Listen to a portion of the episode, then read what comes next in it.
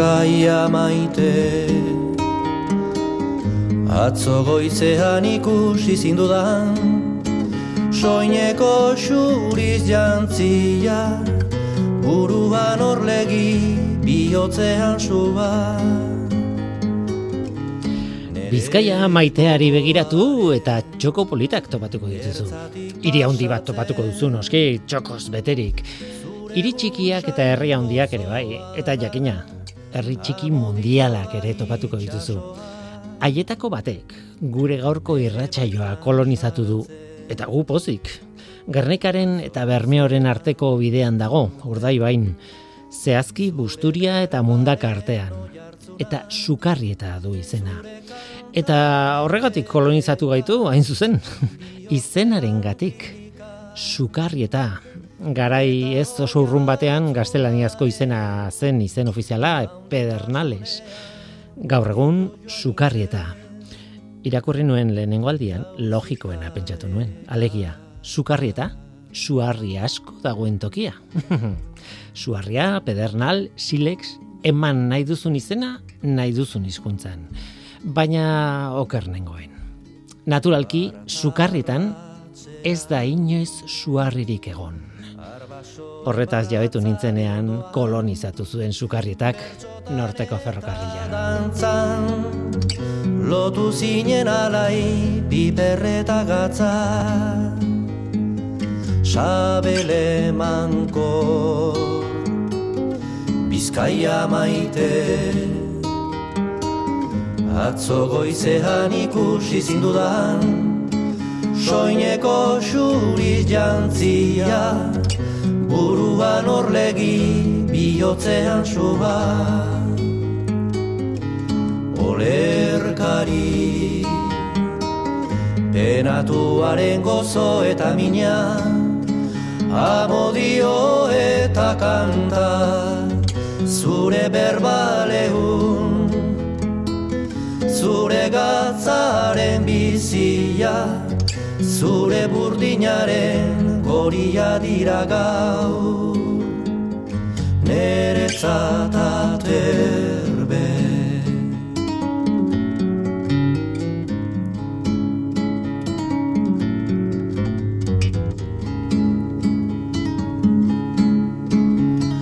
Bizkaia maite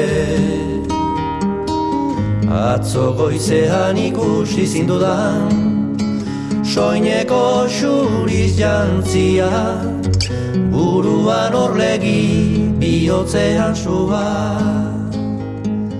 Lirain sendo eder Ongietorri norteko ferrokarrilera.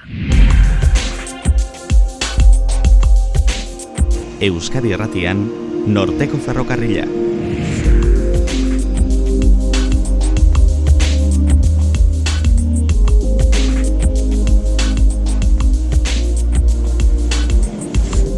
Kaixo denoi zer moduz, ni Guillermo Roa naiz eta entzuten ari zareten hau Euskadi Irratia. Gaur da denboraldi honetako azken irratsaioa, azken saioa, azken programa. Egia esan, CFM zentroan hasi ginen, Donostian, uf, iraila aldean, eta orain sukarrietan bukatu behar dugu. Sukarrieta Esan dakoa, suarri asko dagoen tokia, ba ez, ez da horrela, eta guk jakin nahi dugu zergatik.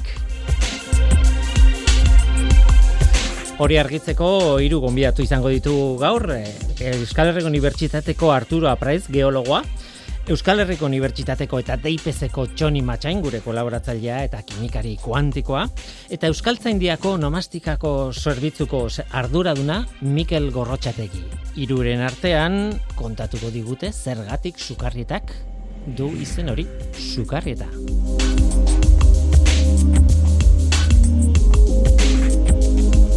Guazen ba, hau da norteko ferrokarria, zientziaz betetako hitzak.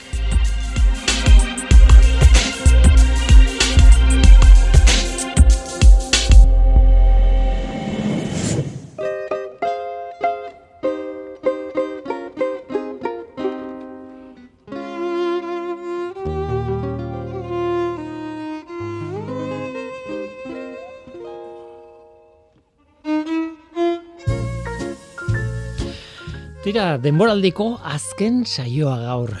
Zuek entzule zintzoa izan zarete horre serita sukaldean irratiaren aurrean. Edo autoan, edo podcast formatuan edo zintokitan. Ez dut jakin nahi non entzuten duzuen norteko ferrokarria. Izeba batek esaten zuen nire haotxak lo hartzen laguntzen ziola. Etzen hori nire asmoa. Alare, no, ederki, behonde jola. Horretarako eta entretenitzeko balio baldin badu honek, ba aurrera. Baina oraingoz udako atxedena hartuko dugu. Udan betikoa, emititu izan ditugun saioetan politenak, deigarrienak, interesgarrienak, adjetiboa zeuek jarri. Baina horixe, berreskuratu nahi izan ditugu saio batzuk, eta, bueno, iraila bitartean entzunga izango dituzue. Larun batetan, arratsaldeko iruretan. Baina lasai, udazken usainari antzematen diogunean, hmm, berriz ere bueltan izango gara. Orain, gaurkoari ekin behar diogu. Sukarritaren izenak gordetzen duen misterioaz arituko gara.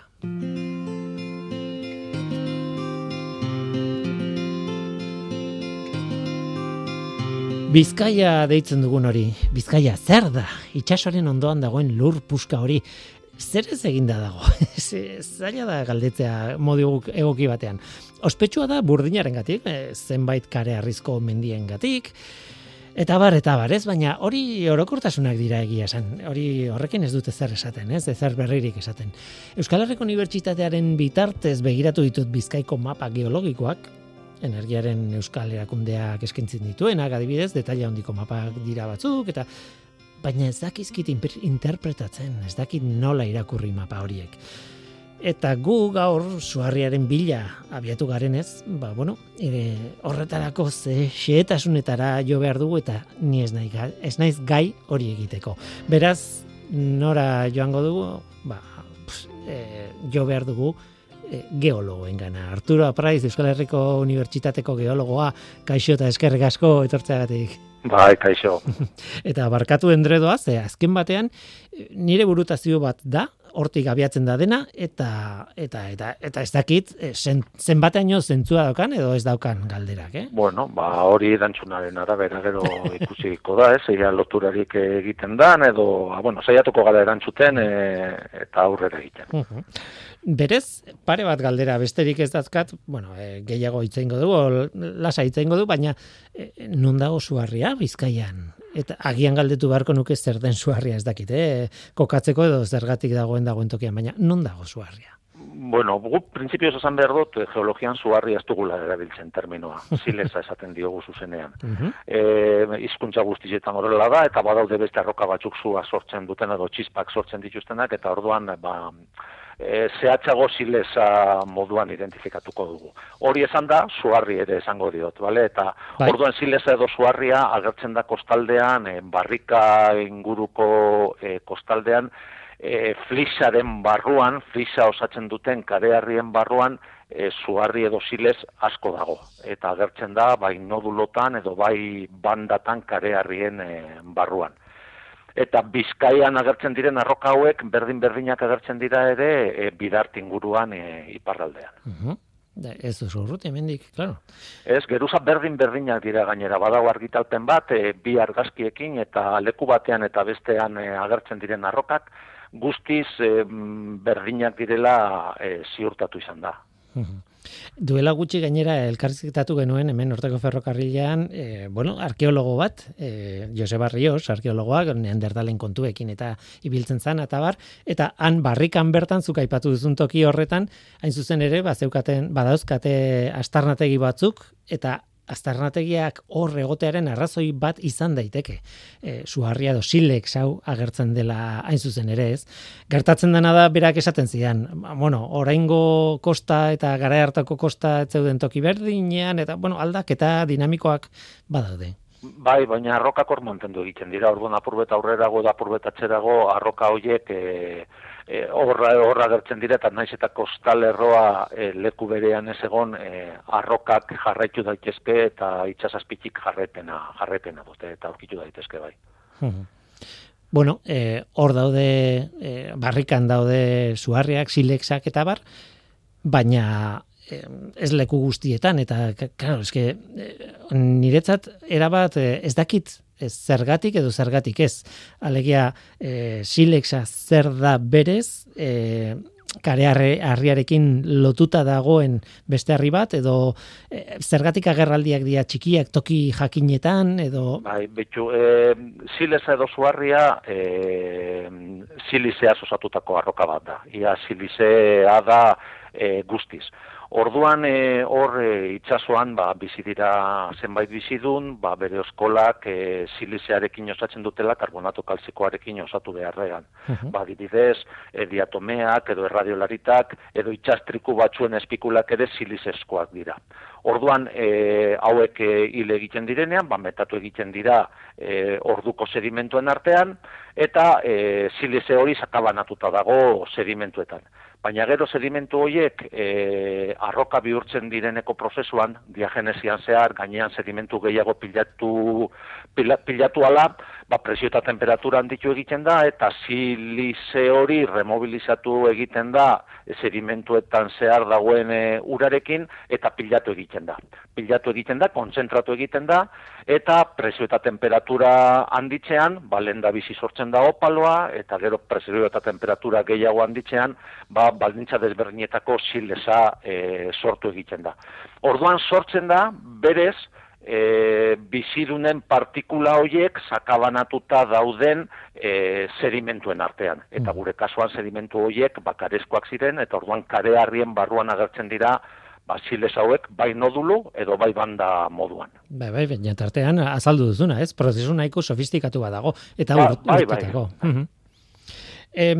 beste urrengo galdera logikoa eta eta behar bada nire galdera nagusiak bukatu dira honekin em, da al, historiari begiratzen badiogu eta pixka bat eh, programa honen e, galdera da, ez? E, ordan zergatik sukarrieta deitzen da sukarrieta edo pedernales bere garaian ez baldin badago berez han e, suarririk silexi e, toki hartan. Claro, behar bada historialariei galdetzeko moduko galdera da, baina zuek ere erantzunen bat izango duzu edo? Bai, betu, ni lankidekin eta hitz egin jutonen inguruan, eta e, danak esan didate, be, inguru horretan zukarrita inguruan zilesik ez dagoela. Orduan, e, ba, bueno, ba, beste aukeren artean, baten batek, aipatu zuen, e, pedernales, e, zukarrita inguru horretan agertzen da, beste arroka bat, ofita ditzen dana, eta ofita hori bai e, e, zukarritako ondartzaren erdikaldean dauen montikulu hori, eta arroka hori, arroka oso garbia da, lehen erabiltzen sana zutara, zutara botatzeko, eta gero esnetan sortzen zan ez ni egosteko. Mhm. Eta, ba, igual aukeraren bat izan zitekela, edo izenan, boize, izen hori nun baitetik etorterakoan, ba hori izan zitekela beste, e, beste aukera bat. Ofitak ugari daude ingurune hartan, eta ofiten erabilera, e, ba hoize, hola nahitzen zan, ba, zutara bota, ondo berotu, oso ondo barneratzen du berotasun hori arroka horik, eta mantendu egiten du gainera bero hori, eta gero esnetan sartzen zan, ba ez nie e, egozial izateko. Mhm. Mm, ez dakize aukera dagoen eh, hori, baina bueno, hori komentatu ginen gure artean eta hortik doaz gure gure ideiak. Egia da, zentzuzko ideia bada, ze azken batean, e, bueno, sukarria, sukarrietaz, eh? Horrek, suarekin zer... da, horrek esaten diogu, bai. Baina, ka, suarekin zer ikusia izan, du, izan dezaken harri bat, izan daiteke hori ere, bai, ofita hau, ez? Zuka aipatutako erabileraren ondorioz, ez? E, ideia, barik, hau da, geologoen artean, e, historialariak ez gara, e, arteologiari buruz gutxi dakigu, baina, e, ba, bueno, ba, olako gauza sortu zen, eta kafe baten aurrean, ba, ba honen inguruan egon ginen etxe egiten. Baina gauza bera, esango dizut alderantziz, ez? E, bereiek esango dute historialariek eta esango dute, karo, ni, gu geologiaz ez dakigu. eta orduan, gure, bueno, bai, bai, horregatik da igual, baina igual beste datu batzuk dauz, ba, hoize datuen aurrean ezin ja ez da eta guk ezagutzen ez ditugun datuak, orduan datuak badaude, ba, ba ez da, ezin ja beste zer esan, ez. Nola nahi ere, interesgarria da, eta interesgarria da mm, alde batetik eta bestetik datu dena, ez direla kontrajarriak, ez direla oso oso, oso ezberdinak, Beraz, bueno, e, e, benetako egia ez dakit daukagun edo ez, baina sentzazio daukatu urbiltzen, ari gerala gure hipotesiekin. Auskalo, alde hortatik eskertza izut pila bat, e, bizkaia deitzen dugun horren kostaldea zer den eta, bueno, ba, argi pixka bat ekarri guzu eta Eta bueno, historio xelebre hau e, argitzeko ere bai, balio izan digu, beraz Arturo Praiz, Euskal Herriko Unibertsitateko geologoa, eskerrek asko gurekin izateagatik. Vale, zuri.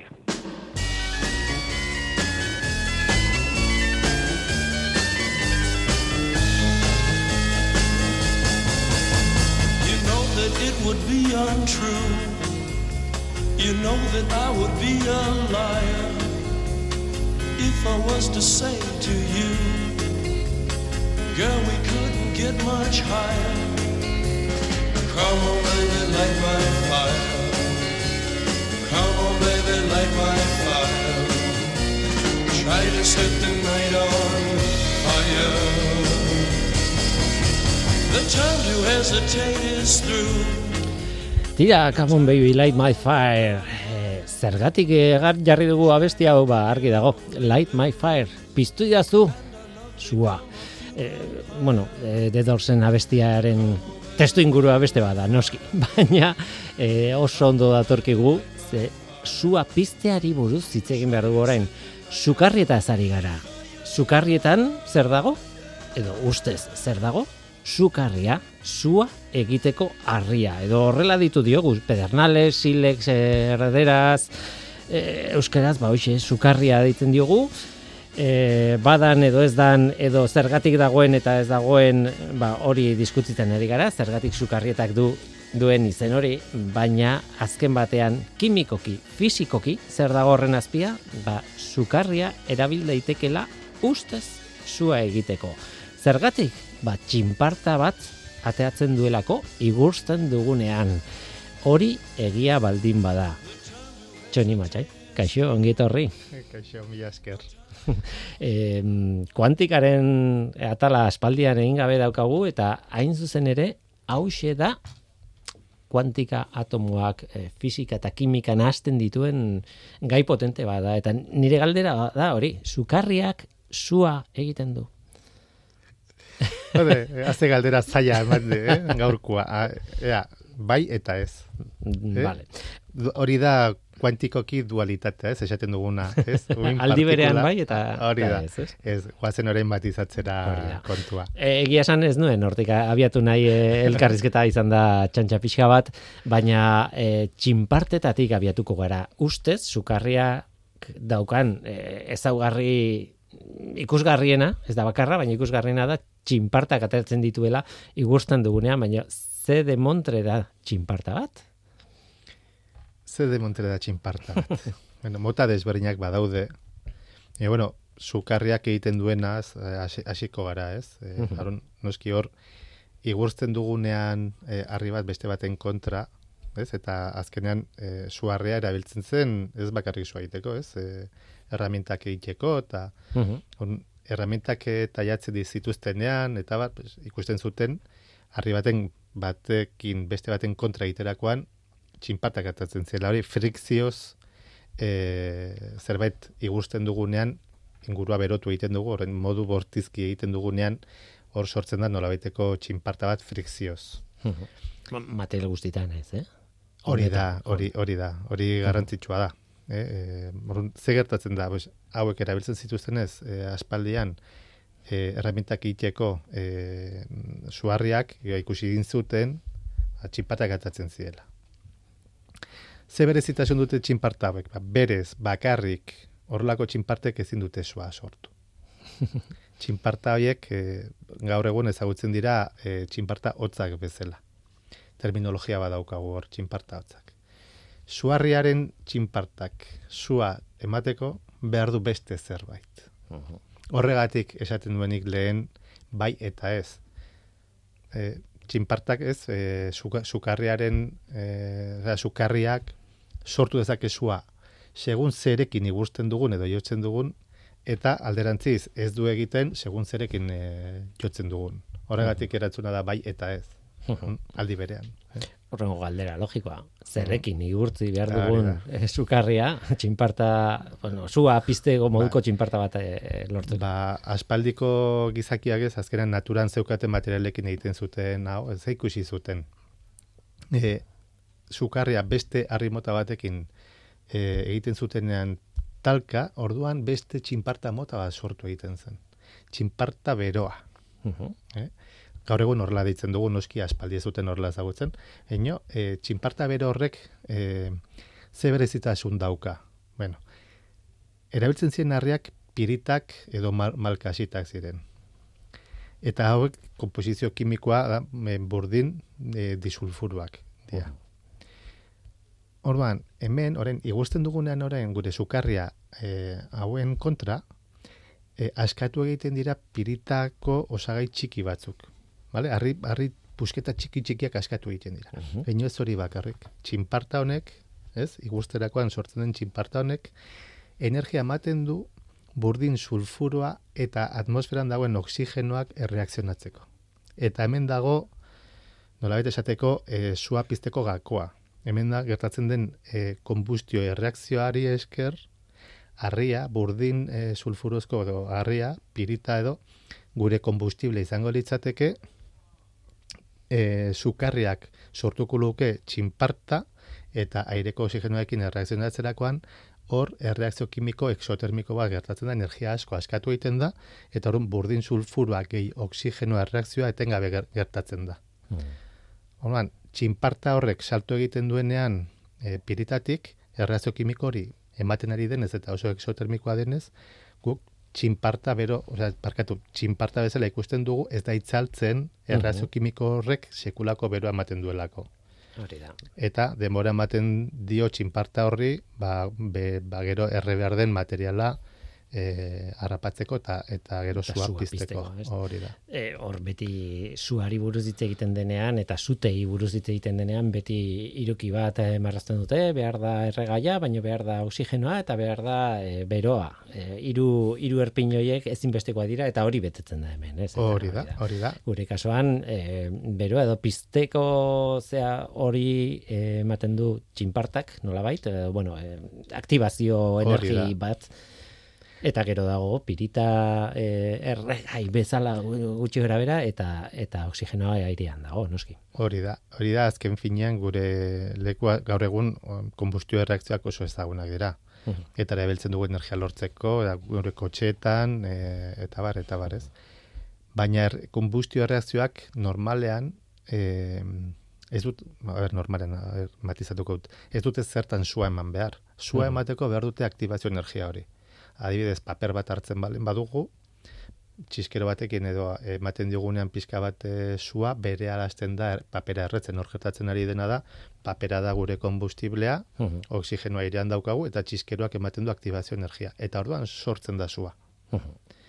Baina paper bera, paper bera, Bai. zurik eman gabe, oxida, eh, barkatu, konbustio erreakzioa ematen du, edo oxidazio erreakzioa ematen du, baina oso oso motel. Horregatik paperak hori horitzen dira. Hmm. Kasu horretan ez da sua ematen. Er, eh, Oxidazio, oxidazio hori, bai. geldoa da, Hori da, da. edo konbustio mantxoa nahi badugu esan. Erreakzioa ez da bortizki gertatzen. Horretarako behar da aktibazio energia hori justo gure Hmm. eh, sukarriak ematen duena. Ray Bradburyren eleberria gomendatu behar dugu hemen, Fahrenheit lau bost bat eh, eleberri ospetsua, nun eh, erretzen zituzten liburuak eta barrez, eta Fahrenheit lau bost bat, da hain zuzen ere, ze temperaturatik aurrera sua hartzen duen paperak. Osea, de- jartzen baduzu eta dia Celsius zentigradoetan dago da berreunda hogeita Bai. ma, bi, olako zerbait. eh, ba, eta, eta horregatik izenburua, ez? Baina, bueno, parentesi txiki bat. Bai, bai, hori etxean ere egin daitezke horrelako esperimentuak. Ez Bai, bai. nik, eh? e, tira, e, piratak gogoratu nahi ditut. Piratak zeuzkaten pistola haiek, Mm. hola, bueno, mm, sartu bertan bolbora, sartu bertan gero bala bat, eta gero goian zeukan, hori, sukarri pusketa bat, eta zuk e, nola, gatilloa eragiten zenionean, orduan mugimendu bat gertatzen da, sukarria metal baten kontra jotzen du, eta justo txinparta sortzen du, bolboraren gainean, kainoiaren muturrean, ez? Eta hori nahikoa da, aktibazio energia hori, ka bolbora oso berezia da, gero, e, zu hartzeko eta standa egiteko, ez? Hori da mm, oso eh, material esplosiboa da. Eta horregatik Mm. ba, aktibazio energia e, txiki batekin e, bere ala e, su hartzen du, ez? Bai, baina, esan nahi dute e, piraten pelikulaten ikusten mm dien mote, bueno, bai. piraten pelikulat, e, mesortze garren mendeko e, zera, fusila hundioietan ere bai, e, hoiek denek bazuten sukarri pusketa txiki bat e, e, mekanismoan, ez goian jarrita. Hori da, hori da. Eta horregatik ezagutzen da, ez? Naiz eta sukarriak berak ezin duen sua egin, mm txinparta bai, sortu ezak segun zerekin kombinatzen duzu, orduan ja sortzen duzu sua edo estanda edo dena delakoa. Tira, lehen txiskeroa aipatu duzu. Eta txiskeroari buruz, gaur egun ez gara piratak. Bueno, edo piratak gara, baina behintzat beste teknologia batekin. eta esan nahi dudana da, e, usukarriaren menpekotasuna gainditu dugu, beste mila material ditugu eta txiskeroa da adibide horietako bat. Txiskeroan denok deitu diogu, badokagu gurpiltxo bat ola, bueno, e, e, ola textura batekin brak, brak, buelta ematen dioguna, baina horrek e, justo eragiten du harria deitzen dugun pieza baten gainean. Eta harri hori ez da inundik inora harri bat baizik eta metal aleazio bat. Eta de, bueno, normalena edo edatuena izaten da ferrozerioa e, dala, bueno, lantan iduen, ose, aleazio bat, eh, metal pilo batekin zerioa dauka noski, burdina dauka, baina baita ere lantanoa badauka, ez dakite, beste hmm. proportzioetan oso ondo neurtuta da hori. Horrek, txinparta pila ateratzen du igursteakoan.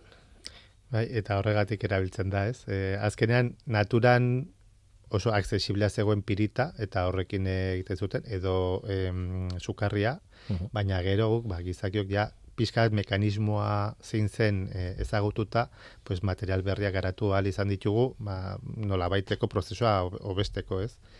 Eta, no, pues, gaur egun ja ezagutzen dira bat material e, zera. Hmm.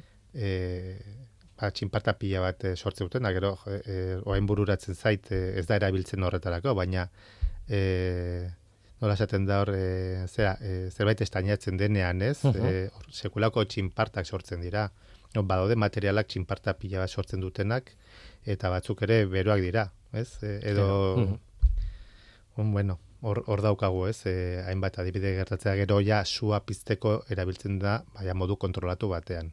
Noski bai, bai. Modu kontrolatuan. Hor ere, txiskeroan ere, lengoko irukia ere sortzen da. Hori da, hori da. Eta kasu honetan, eh, ez daukagu gure eh, burdin sulfurua eh, erregai bezala, baizek eta txiskerak berak kargatuta daukan eh, eh, gasa edo kombustiblea, ez? Bueno, gasolinazkoak ere, ba, zeuden txiskerua. Bai, bai, bai. Osea, erregaiak desberdinak izan daitezke. Kasu horretan gertatzen da gauza bera, eh, txinparta sortzen da, aireak duen, bueno, momentu horretan irekitzen da ere bai gasaren edo kombustiblearen e, bidea, eta airearen oxigenoarekin, ja, txinparta horrek energia ematen du, erreakzioa azteko, eta oso exotermikoa denez, ja ez dugu behar ja gero txinparta gehiagorik, ja horrekin nahikoa ja sua e, emateko. Eta, eta txiskiro klasikoek e, gaza erabili beharrean e, lokarri bat, ez dukaten, ez? Lokarri luze bat ola bilduta, ez? Lokarria piztea zan historia, ez? Hori da, hori da. Arrigarria da. Eta horrekin zua, nik ez dut inoiz erabili, baina beti, bueno, kuriosidadekin geltu nahi, mm. zenbateaino errexea dozaila den horrekin zua piztea, ez? Tia, eh, beste kontu bat eh, eh, bageneukan eta ni oso emozionatu nintzen eh, honen dokumentazioa egiten nahi nintzenean eta bidali nizun bideo bat, eh, bueno, ingeles batek egindako bideo bat oso polita osona e, divulgaziokoa, eta esan zenian, hau ez da gauza bera. Baina, e, nik ikusi nuen bideoan azaltzen zuen sukaldeetan erabiltzen dugun, bada, pistola moduko bat, sua mm. pizten duna, e, hola, bai. Hori luze baten motorrean. Hori da, gasezko sukaldeak pizteko txiskero erabiltzen baduzu, askotan behatzak erretzen dituzu. Uh Ez? Ze pixkat inklinazioa eman bar diozu, eta soa sortzerakoan, ba, behatza erretzen zu. Hori ebitatzeko, nola baiteko, e, bai. pistola moduk hori sortzen da, tubo batekin, tubo luze batekin, horla ez dituzu behatzak e, erretzen. Baina mekanismoa ezberdina da. Mekanismoa ezberdina da, funtsa lotuta dago baina mekanismoa desberdina da eta polita da.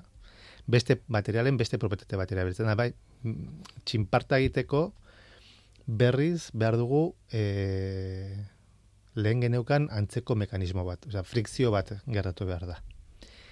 Eta frikzio hori ematen da gure pedernalean dagoen edo kuartzoan daukagun e, zati batekin, azkenan materiala berdina da. E, silizio oksiduak dira. Eta hori da e, gure sukarrean daukagun oen, komposizio kimikoa. Hori jo egiten da burdin e, e, mailu batek bate moduko batekin bai. eta hori da hain zuzen ere guk e, pestilloari ematen diogunean e, gertatzen den prozesu fisikoa. Bai, golpe bat ematen diogu material horri. Hori da, kolpe bat ematen zaio, eta hemen dator berezitasuna. Kolpe horrek eragiten duena da, hain zuzen ere, gure e, e, sufre, bargatu, silizio oksiduaren materialean deformazio bat. Eta deformazio horri esker, eta sakontasunean sartu gabe, egiten dena da nolabait e, materialaren gainazalak kargatu. Gainazal bat alde batean e, ez, demagun ezkerrean positiboki kargatuta gelitzen zaigu eta bestaldean eskuinean positibo e, zer esan dut? E, positibo, positibo hori da, bai negatibo, hori da, ja astuta zer esan dut. ba, alde batean positibo, bestean negatibo. Honek zer eragiten du, ba, voltaje diferentzia bat daukagu, ez? Horon, bi gainazal hauek iaia lotzen balen badugu bi kablekin, iaia, Claro, lotuko bagenu, orduan zirkuitoa itxiko genuke. Bai, eta elektrizitatea lortuko genuke. Hori da, hori da, baina txinpartarik ez. Aldiz, bi kable hauek gerturatzen baitugu oso, ez? Asko gerturatzen baitugu, baina elkartu gabe, hor, arko voltaiko bat sortzen da, eta horrek txinparta sortzen du, ez hor dako gure txinparta. Horon, guk botoiari ematen diogunean, burdinak kolpatzen du gure e, e, silizio oksidua, honek karga banaketa hau eragiten du eta honek argo voltaikoarekin txinparta dugu. Aldi beran hortik gasa pasatzen bada, hor dakoago gure sua. Hmm.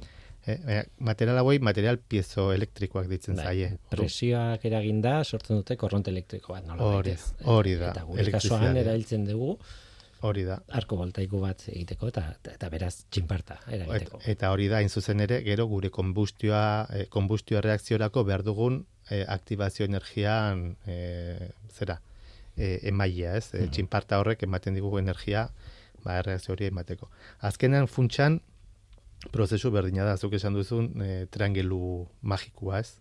Baina beste modu batean egin da be, begira, noraino joan garen sukarrietatik etxeko, bueno, pizgailu horre, eske, txiskero ez, dio, ez nioke deituko niko ni, eh? baina, baina egia da, erderaz askotan metxero deitzen digu berdin-berdin, bai. baina mekanismoa ez berdina da, ez, hau, hori, e, material piezo elektriko bat baliatzen dugu, hmm. atomoak lekuz mugitzeko eta golpe batez, eta eta eta elektrizitatea sortzeko.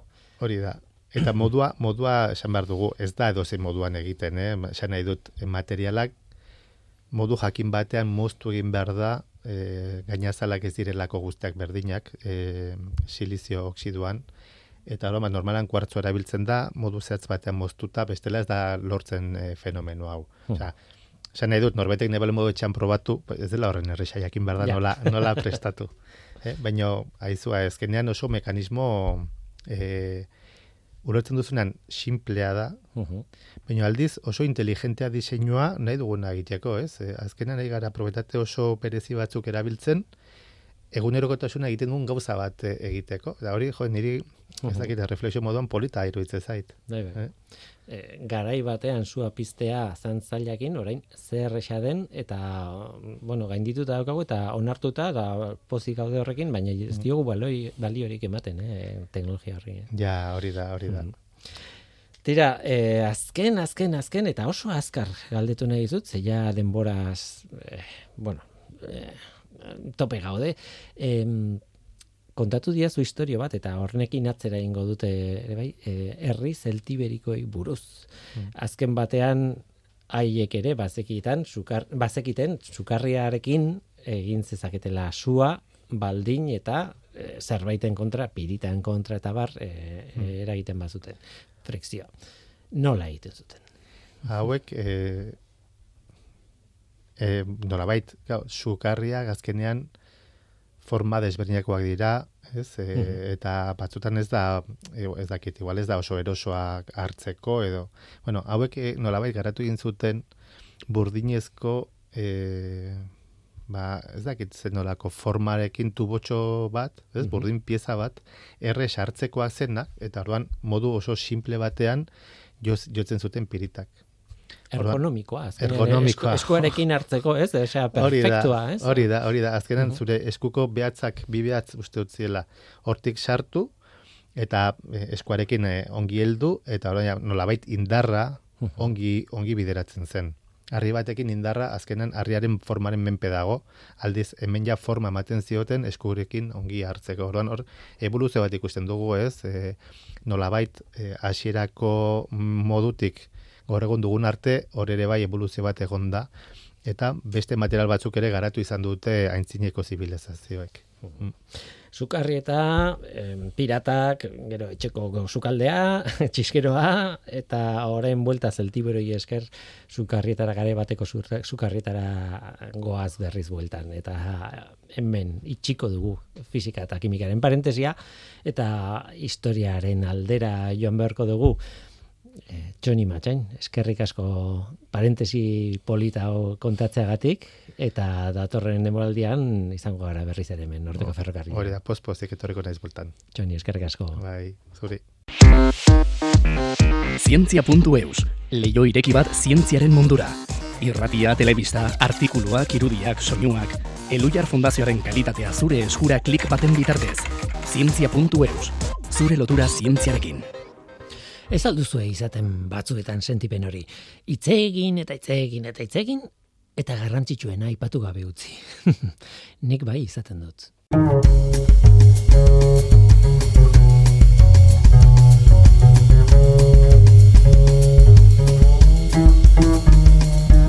Hitz egin dugu geologiari buruz, eh, kontatu dugu Bizkaia geologikoki nolakoa den. Hitz egin dugu ere bai, bueno, kimikari buruz, fisikari buruz, txinpartak nola atea daitezken harri batetik eta ze harritatik atertzen dira eta zergatik bestetan ez, eta abar, eta abar. Baina ez dugu erantzun gaurko programak duen galdera nagusiari. Ez diogu erantzunik eman eta horretara etorri gara. Sukarrieta, izen hori irakurrita entzunda, pentsatu daiteke, suharri asko dagoen tokia dela sukarrieta, eta ez, ez da horrela, ez da hori. Beraz, beste azalpenen bat egon beharko luke. Mikel Gorrotxategi Euskaltzaindiako nomastika zerbitzuko arduraduna, kaixo, ongit horri. Ezkerrik asko. Ez dakit zuri eh, galdera hau inoiz burura etorri zaizun edo ez, baina badakit historia hau aspalditik ezagutzen zenuela. Bai, bai, uste dut e, toponimiarekin zaletasuna duen e, edozeini e, burura etortzen zaion gauza da, hain zuzen ere oso arraro delako. E, non eta urdaibai erdian e, herri batek izena erderaz edukitzea, gainera plurales, oso ohikoa, e, e, plurales agertzea, eta bertako euskaldu guztiek horrela erabiltzea. E, orduan pizkat e, teigarria, gero, e, zuek esan duzuen bezala, e, zuharririk ez dagoen e, herri batean e, zuharriak esan no genuz- genuken e, izen agertzea Mhm. e, ondino ondino ikaragarriagoa da. Bai, bai, eta eta aitzaki eman digu, nik eh, egia esango dizut, ni pozpozik eh, hori gertatu zenean, horretaz jabetu nintzanean, bueno, esan nuen hemen programa handi bat daukagu egia esan. eh. Baina honek azalpen bat dauka, eh, baina esango nuke azalpen bat baino gehiago eh, liburu askotan aipatzen da eh, herriaren izenaren kontu hau, edo zeharka, edo ez zuzenean, baina Bueno, eta eta azalpen batzuk irakurri ditut. E, hipotesi bezala hartzen ditut, ze batzuk izango dira zuzenak, beste batzuk ez. E, adibidez, e, harriak pilatu izan direla bertan, eta ordun harriak pilatu pedernales izena hortik etorri zitzaiola, eta gero sukarri eta baina ez dakit hori azalpen hori zuzena den edo ez, baina gaur kontatu behar diguzuna da nolabait e, azalpenik onena edo ez dakit nola esan edo funtsa hundiena duen azalpena, ez? Bai, hori da. E, azalpen e, e, azalpen asko egon daitezke edo bitxi ez dakit e, noraino, baina guztien artean pentsatu behar dugu zein den e, posiblena, zein den e, nolabaiteko e, gaur egun e, zera esaten bezala salgarriena. Zabearri. Eta beste batzuk alde batera utzi behar ditugu argi eta. Mhm. Eta hain zuzen ere, hau itxasoarekin dauka zer ikusia e, hipotesi, hipotesi da zalpen honek. E, oso historia polita da eta erdiarora joan behar dugu, ez? E, kontatik guztuen nondi datorren kontu hau. Bai, bueno, goi erdiarora joan behar dugu, nolabait idatzirik e, ez dugun, deuser idatzirik ez dugun garai batera, eta orduan e, oso, oso datu zehaz gutzi daukagun garai horretara. E, Antza denez, e, pizkat, e, entzulek, badakite, pedernales edo zukarri eta non dagoen, baina igual baten bat despistau, hor azten da itxasadarra. Uh -huh. Nolabait e, gero bokalea da, nolabait itxasuan zertzen gara, eta itxasadarra hortze, hortze azten da. Eta horrekin dago loturik e, arrioiek agertzea, suarriak edo pedernaloiek agertzea. E, area artean, topatzen dira arrioiek, eta arrioiek noski ez dira bertakoak, ordu norbaitek eraman zituen. E, antza denez, arri horiek eramaten ziren itsasontzietan e, utzik ez joateko. Uh Itsasontziak e, pentsatuta daude zama eramateko, orduan zamari gabe ezin dira puntu batetik bestera ibili eta orduan zamatu behar ziren, gero botatzen ziren e, arriekin gehienetan. Eta badirudi hor dauden e, zuarri mm, horiek bertara joandako itsasontzietako e, zama zela. Eta orduan bertara heldu eta bota zuten horko itxasontzietan, bezeki zer, baina ziurazki, e, burdina edo, edo, edo horrelako gauzak e, sartu alizateko eta handik e, e, itxasontziak etorri ziren lekura eramateko. Nik irakurri dudanaren arabera baita ere, gaztainen merkatua eta e, segura asko gauza asko e, merkatuan edo bueno, e, salerosketan gauza asko produktu asko sartu eta atera ingo ziren eta zuk esaten duzuna, ez? Azken batean, e, itxasontzi bat ez da hain egonkorra utxik baldin badago, pixkat egonkorragoa da e, nabigatzeko e, pixua baldin badauka, gaur egun urarekin betetzen ditugu, ez? Utxik dijoazten itxasontziak, pixua emateko, baina gara hartan harria erabiltzen zuten. Eta ordun bertara sukarritarea iritsi, eta harria atera eta sal, erosten zutena sartu, ez? Bai, bai, hala da. Hor zer eramaten zuten eta nondik etortzen ziren, e, nondik etortzen ziren agian arri hoiek hartu eta analizi kimiko baten bidez mm. antzeman liteke zein den e, e, arri hori atira ziren e, arrobien lekua. Baina ondino ez dakigu, teoria asko daude, baina argi dago e, prezio edo salneurri handiko produktu baten bila etortzen zirela. Euskal Herritik e, gaztaina asko exportatu izan dira Ingelaterrara, emeretzi garre mendean toneladak eta toneladak ateratzen ziren Portugaletzeko zubi, e, zera portutik, eta garai baten e, e, gordexolak ere gehien esportatzen zuen e, produktua, burdinarekin batera, gaztainak ziren. Baina nik erdiaro goiztiar horretan e, gehiago ikusten du burdina. Burdina, hain zuzen ere, asko zer produktu garestiagoa zelako, eta orduan merezi zuen itxasontzi bat utzik etortzea, osea, deus ere ez, saltzeko produktorik ez etortzea onaino, burdina hartu eta beste leku batera eramateko. Ja, garrantzia handiko metala, eh? Bai, sekulakoa. Bai, eta batematek galdetuko du, eta zergatik egiten zuten hori zukarrietan. Eta ez zuten egiten e, porturen baten. Bueno, arrazoia e, praktikoa da. Garai hartan itsasontziak e, txikitsuak bat ziren ere ezin ziren Gernikaraino errez igo itsasadarretik. Eta orduan e, itsasontziak eratzen ziren bokaletan nolabaiteko e, arrazorik ez izaten ez zuten lekuren batean eta hortik e, txalupak bidaltzen zituzten porturaino eta patxalupetan zamatzen zen e, gero haiek eramango zuten e, produktua. Pensatu behar du txalupa batean e, hor zukarritatik gernikara hemen Jesus batez, baten heltzen zarela eta nahiko kilo mm, kopuru handi eraman alduzula, baina handik e, gurdiz joan ezkero behar zenuen egun oso bat eta gainera e, segun ze produktua zen apurtzeko aukera askorekin. Eta horregatik e, itxasontziak hor gelditzen ziren, zain e, garnigatik edo forutik e, joan e, ziren e, txalupen e, zein. Estrategia logikoa da eta eta eta logikoa da beste toki batzuetan ere izatea hain zuzen ere e, lehenengo aldiz deitu nizunean e, gai honetaz e, aberri itzeingo genuen eta bar beste adibide bat jarri zenidan, ez? Altzolako deba debatik altzolarako sarrera horretan itsasadar horretan ere antzeko gauza bat gertatzen zen, ez? Bai, bai, e, toponimian, e, altzolatiko zurbil dagoen aztigarribian, portu zarra toponimoa dago, baina altzolaraino, hor e, urak eta eta dorre beltz bat dagoen e, horretan, araño heltzen ziren, Ont, itxasontziak ez nuke zango, ze erreka ontziak ziren, baina araño heltzen ziren, eta hor ondino daude e, bertako jauregietan e, errekaren parean arkupeak hor e, hori zelako kaia, Eta araño entzen ziren, e, hain zuzen ere, inguru horretan egiten ziren armak hartzera.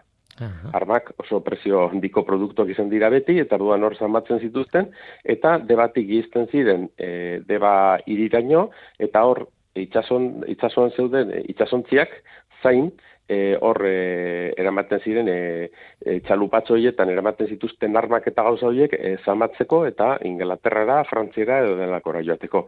Edo Portugal, Portugalera, ze e, itxasontzi horiek garai modernoagoak dira, mazai garren mendea zari gara hitz egiten, e, e, batzuek ekartzen zuten, e, balearen e, koipea, uh -huh. garai hartan oso oso beharrezkoa zen argiztatzeko, eta beste batzuek aldiz ekartzen zuten e, Portugaletik e, lioa.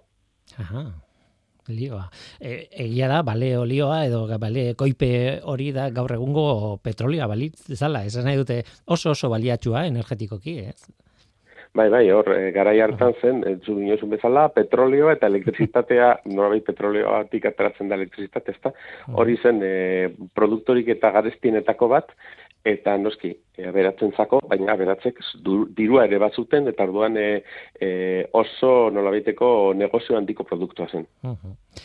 Beraz, labur bilduz eta sukarrietara itzulita, e, bueno, esan dezakegu, e, negozioak, merkatuak, salerosketak egiteko ontziak etortzen ziren Gernika aldera, baina Gernikaraino ez ziren sartzen, beraz, sukarritaraino iristen ziren, eta bertan, e, atera egiten zituzten e, ekartzen zituzten harriak gero beste produkturen bat sartu alizateko zuk diozun bezala segurasko e, alt, altzairu esan barkatu burdina. Eta eta oso oso ohikoa zen e, merkatu hori negozio hori eta beraz e, harri asko geldituko ziren sukarrietan hor gelditzen zait bakarrik e, bueno e, kontu txiki txiki bat eta da harrigarri ez alda e, ateratzen duten harri hori eta bertan usten zuten harri hori sukarria edo suarria izatea. Ze, mm, ez dakit, baina erdiaro osoan pentsatzen dut suarria oso produktu baliotsua. Zela ere bai, ez?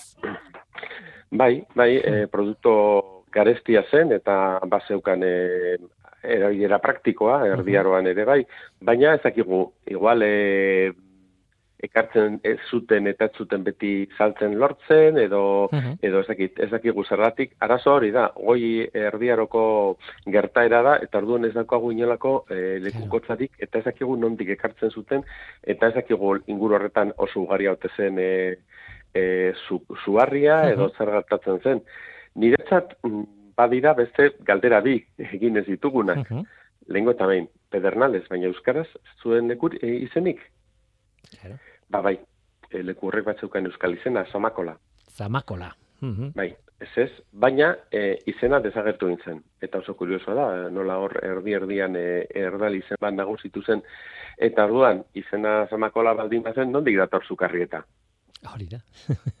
bueno, ba, zukarrieta berez, e, hogei garren, parkatu, emeretzi garren mendearen amaieran, bertan e, bizi izan zen e, Euskal Tzale ezagun batek egindako itzulpena da. -huh. e, Sabino Arenagoirik egindako itzulpena da zukorrieta. Hain zuzen ere. Eta, bueno, mm, e, itzulpena proposatu eta herriak bere egin zuen aspaldian eta orain da izen ofiziala. Uh Eta gainera hori e, berak egindako itzulpena pedernales hitzatik itzulita sukarrieta eta bai. gerora hori berak gertatu, gertatu da izen ofizialarekin, ezta. Uh Eta bigarren galdera egin ez duguna eta proposatzen zenuena? Ez, ez, bueno, baldera bi uh bataz, Euskal izen hau ah, zuen, ah, bigarrena zen, hori ez baldin bazen, sukarrieta izena nondi izetorren, uh hori da, e, izen berri hau da, e, sukarrieta, e, baina, bueno, ja izena da. Haze interesgarria, eh, zamakola gainera, zamakola izena, ba, ez dakiz... Zamakola, ezek, ezekin, ezekin, eh? ah, ezekin, ez dauka zer ikusi zamarekin, ez? Ez, ez, dauka, ez dauka. Ah, gaizki ulertu barkatu. Bai.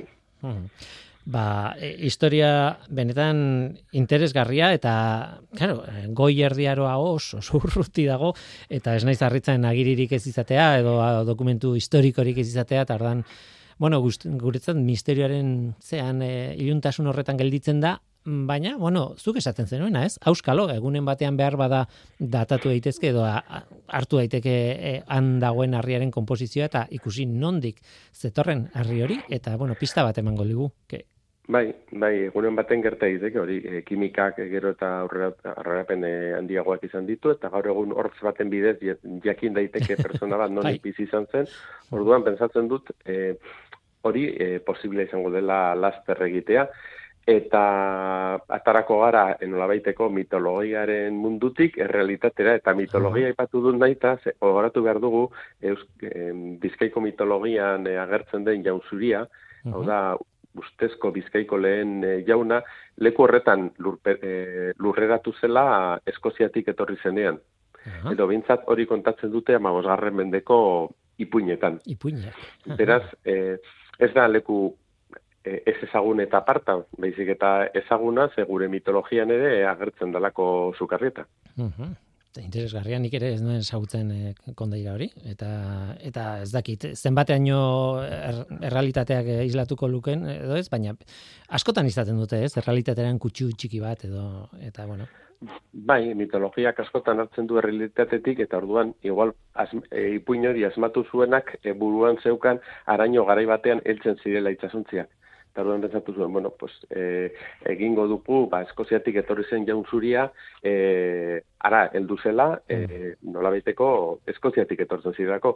Baina, bueno, askotan pentsatu behar dugu, e, e, urrutiko izenak aipatzen direnean ez duela esan nahi ala beharrez Eskozia. Ja. Eskozia izan ziteken e, uarte hori edo Irlanda edo besterik gabe iparraldea. Bai, Eskozia urruti hitzaren sinonimoa da, iaia ez. Bai, bai. Tira. Edo indiak erabildizien. Uh Ba, Mikel Gorrotxategi, eh, Euskal Taindiako nomastika zerbitzuko arduraduna, ze historio politak, eh? Ze, egia esan, edo egia ez izan, berdin du, oso, oso historia polita daka, eta, bueno, pixkanaka, putlea osatzen ari gara eta ulertzen hasi gara zergatik dugun daukaguna hemen, ez? Eta eta oso polita da. Eskerrik asko gurekin parte hartzagatik eta historia hau guztia kontatzeagatik eta sukarritaren bueno, e, zea, e, puntu hori jartzeagatik hemen norteko ferrokarrilan. Aizu, nahi duzun arte besarka handi bat. Bardin, eskerrik asko deitzagatik.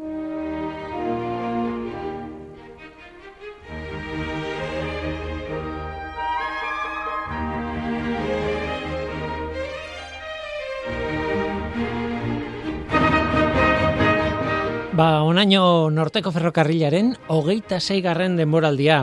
Gaur gurekin Arturo Apraiz, Johnny Matxain eta Mikel Gorrotxategi izan dira. Irurei eskerrik asko. Baina eskerrak beste askori ere eman behar dizkiet. Gaurko saioan ezinbestekoa izan dira, bai, Albar Aragon historialaria adibidez bere laguntzarik gabe, ezinezkoa gaurko programa. Eta itzi berlasa, eta maile etxe eta inaki santz azkue, eta irantzu zubi aur, eta inoa etxe beste, eta abar, eta abar, tonto-tonto galdetzen hasi, eta lagunak gogo ematen dizute laguntza, eta denbora.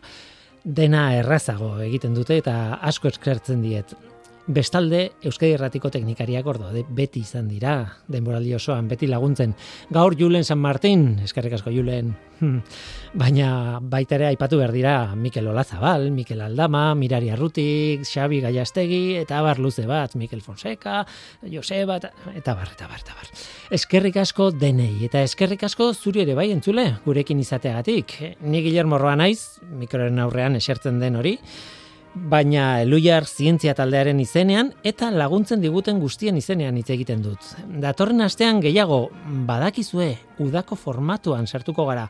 Udako formatuan larun batetan iruretan beti. Eta irailean berriz ere betiko moduan itzuliko gara. Batean edo bestean, nahi duzuena, ongi etorriak zarete. Uda ona pasa, agur!